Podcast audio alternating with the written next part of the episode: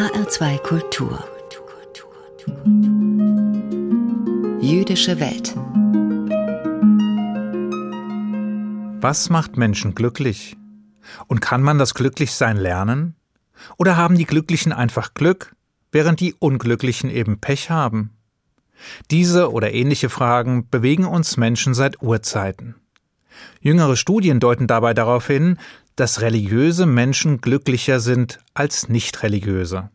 Das Gleiche soll für regelmäßige Besucher von Gotteshäusern gelten. Unbeantwortet bleibt dabei allerdings die Frage, ob religiöse Menschen durch die Religion oder den Besuch von religiösen Versammlungsstätten glücklicher werden oder ob sie vorher schon glücklich waren und deshalb zur Religion tendieren. Sprich, sind religiöse Menschen glücklicher oder sind glückliche Menschen religiöser? So oder so, selbst wenn Religion zweifelsfrei glücklich machen würde, dürfte es kaum einen Run auf Synagogen oder Kirchen geben. Und nur wenige dürften sich auf den steinigen Weg religiöser Praxis begeben. Dabei hat gerade das Judentum einige Rezepte zu bieten, die bei sorgfältiger Zubereitung ein glücklicheres Leben versprechen. Ehrlich. Und eines der besten Rezepte ist Dankbarkeit. Dankbarkeit. Ja, Dankbarkeit. Der amerikanische Autor Dennis Prager etwa, dem wir das tiefsinnige Buch Happiness is a Serious Problem verdanken, schrieb dazu, ja, es gibt ein Geheimnis des Glücks, und das ist die Dankbarkeit. Alle glücklichen Menschen sind dankbar, während undankbare Menschen nicht glücklich sein können. Wir glauben zwar, dass das Unglücklichsein die Menschen dazu bringt, sich zu beklagen, tatsächlich ist es aber meist das Klagen, das die Menschen unglücklich macht. Werden Sie also dankbar und Sie werden ein viel glücklicherer Mensch sein. Diese einfache Erkenntnis findet sich auch im Zentrum des Judentums, und sie durchzieht die jüdische Theorie ebenso wie die Praxis wie ein roter Faden. Das fängt schon beim Namen an, oder genauer gesagt, dem Namensgeber der Juden. Denn das war Jehuda, einer der zwölf Söhne Jakobs, dessen Stamm die Wirren der Geschichte überstand, die Kriege, die Vertreibung und die Zerstörung, und schließlich zu unserem Namenspaten wurde. Und was bedeutet Jehuda? Was steckt in diesem Namen? Das hebräische Wort für Dank, also Hoda'a. Mit anderen Worten, die Juden tragen den Dank in ihrem Namen, Sie sind das Volk des Dankes und gründen ihre Existenz auf der Dankbarkeit.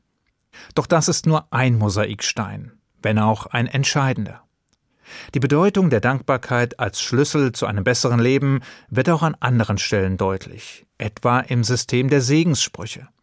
Es dürfte kein Geheimnis sein, dass es im Judentum unzählige Segenssprüche, sogenannte Brachot, gibt, die in den unterschiedlichsten Situationen gesprochen werden bevor man bestimmte Nahrungsmittel zu sich nimmt, bestimmte Gebote erfüllt, bestimmte Naturereignisse beobachtet und vieles mehr.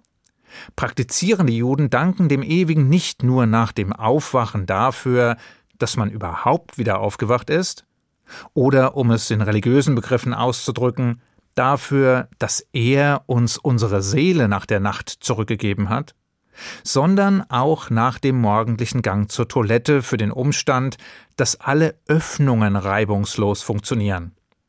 Das mag auf den ersten Blick sonderbar oder abwegig klingen, aber bei wem die betreffenden Ausgänge mal nicht oder nicht richtig funktioniert haben, der weiß, welche Schmerzen und welches Leid damit verbunden sein kann und der wird anschließend umso inbrünstiger für ein funktionierendes Verdauungssystem mit den entsprechenden Ausgängen danken. Wir Juden segnen und danken also, was das Zeug hält, zumindest die religiösen. So auch nach dem Essen, wenn wir gut gesättigt sind mit einem ausführlichen Tischgebet.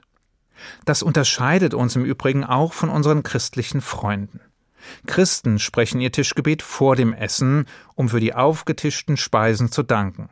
Wir Juden sprechen das ausführliche Tischgebet erst nach dem Essen. Denn erst dann wissen wir, ob es auch wirklich geschmeckt hat und sich der Dank lohnt. Aber im Ernst. Für religiöse Juden ist der Alltag durchzogen von Worten, Gesten und Gedanken des Dankes. Baruch ata Hashem, gesegnet seist du Gott für, und dann kommt der Grund, für den wir ihn segnen. Oder mit anderen Worten, der Grund, für den wir uns bedanken. So wird jeder Tag mit einer Textur des Dankes durchzogen und soll so im besten Fall genau das bewirken, nämlich das Gefühl der Dankbarkeit kultivieren. Dass sich auch dies irgendwann etwas abschleift, dürfte keinen verwundern, weswegen man sich den eigentlichen Grund immer mal wieder ins Bewusstsein rufen muss, um ihn nicht aus den Augen zu verlieren. Doch die Segenssprüche sind bei weitem nicht die einzigen Mosaiksteine, aus denen sich das jüdische Gemälde der Dankbarkeit ergibt.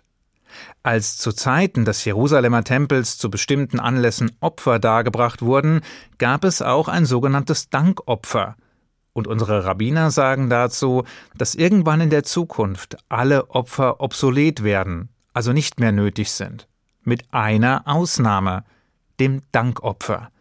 Schließlich wird es immer einen guten Grund geben, um Danke zu sagen. Und auch die Gottesdienste und Gebete sind voll von Segenssprüchen und damit voll des Dankes. Mit der einen oder anderen Besonderheit. Da wäre etwa die Amida, also das tägliche 18 Gebet, das jeder still rezitiert. Soweit man in Gemeinschaft betet, wird diese Amida anschließend von dem Vorbeter laut wiederholt, zumindest morgens und nachmittags. Und bei der lauten Wiederholung reicht es üblicherweise, dass die Anwesenden die jeweiligen Passagen mit dem Wort Amen quittieren. Will heißen, nach jedem einzelnen Segensspruch der Amida folgt ein beherztes Amen von der Gemeinde. Vielleicht ist es auch Erleichterung, weil man das ganze Gebet nicht noch einmal lesen muss, sondern der Vorbeter das übernimmt. Doch ob nun aus Überzeugung oder Erleichterung, gibt es in diesem Gebet eine Besonderheit. Eine Passage nämlich beginnt mit den Worten Modim Anachnulach. Wir danken dir, gefolgt von, wie könnte es anders sein, klaren und deutlichen Worten des Dankes. Wenn der Vorbeter das Gebet nun laut wiederholt, reicht es an dieser Stelle nicht, das Gesprochene mit Amen zu bestätigen. Nein, stattdessen gibt es einen eigenen veränderten Text, den wiederum jeder Einzelne parallel zu dem Vorbeter für sich spricht. Wir lesen in diesem Moment also unterschiedliche Worte. Warum das so ist? Weil wir alle anderen Teile des Gebets durch einen Stellvertreter vortragen lassen können, wie Rabbiner David Avudraham erklärt. Durch einen Vorbeter, dessen Worte wir lediglich bestätigen. Wenn es allerdings darum geht, Danke zu sagen, dann kann uns das niemand abnehmen. Dann können wir das nicht delegieren. Stattdessen müssen wir unsere Dankbarkeit selbst und höchst persönlich zum Ausdruck bringen. Es geht natürlich auch anders. Der Autor A.J. Jacobs etwa hat sich auf den Weg gemacht, einem jeden Einzelnen, der für seinen morgendlichen Kaffee verantwortlich ist, persönlich zu danken. Von den Plantagebesitzern in Kolumbien über die Kaffeeanbauer, die Erntehelfer, die Fahrer und Lageristen, die Röster und Verpacker, die Transporteure und die Piloten, die Straßenbauer und Zollbeamten, die Verpackungshersteller und Verkäufer, die Ladenbesitzer und Kaffeetassenhersteller und so weiter und so fort. Am Ende kam er auf gut 1000 Personen, bei denen er sich bedankte. Seine Erfahrungen hat er in einem Buch mit dem Titel Tausend Dank, eine Tasse Kaffee, so viel Dankbarkeit verewigt. Und hat dabei nicht nur beschrieben, wie es ihn zu einem dankbareren und glücklicheren Menschen gemacht hat, sondern wie viel schöne Momente er auch seinen Gegenübern beschert hat. Das Judentum hat eben diese Idee schon seit seinen Ursprüngen verinnerlicht, hat sie in die Textur des Alltags eingewoben und trägt sie im Namen. Und sie steht jedem offen.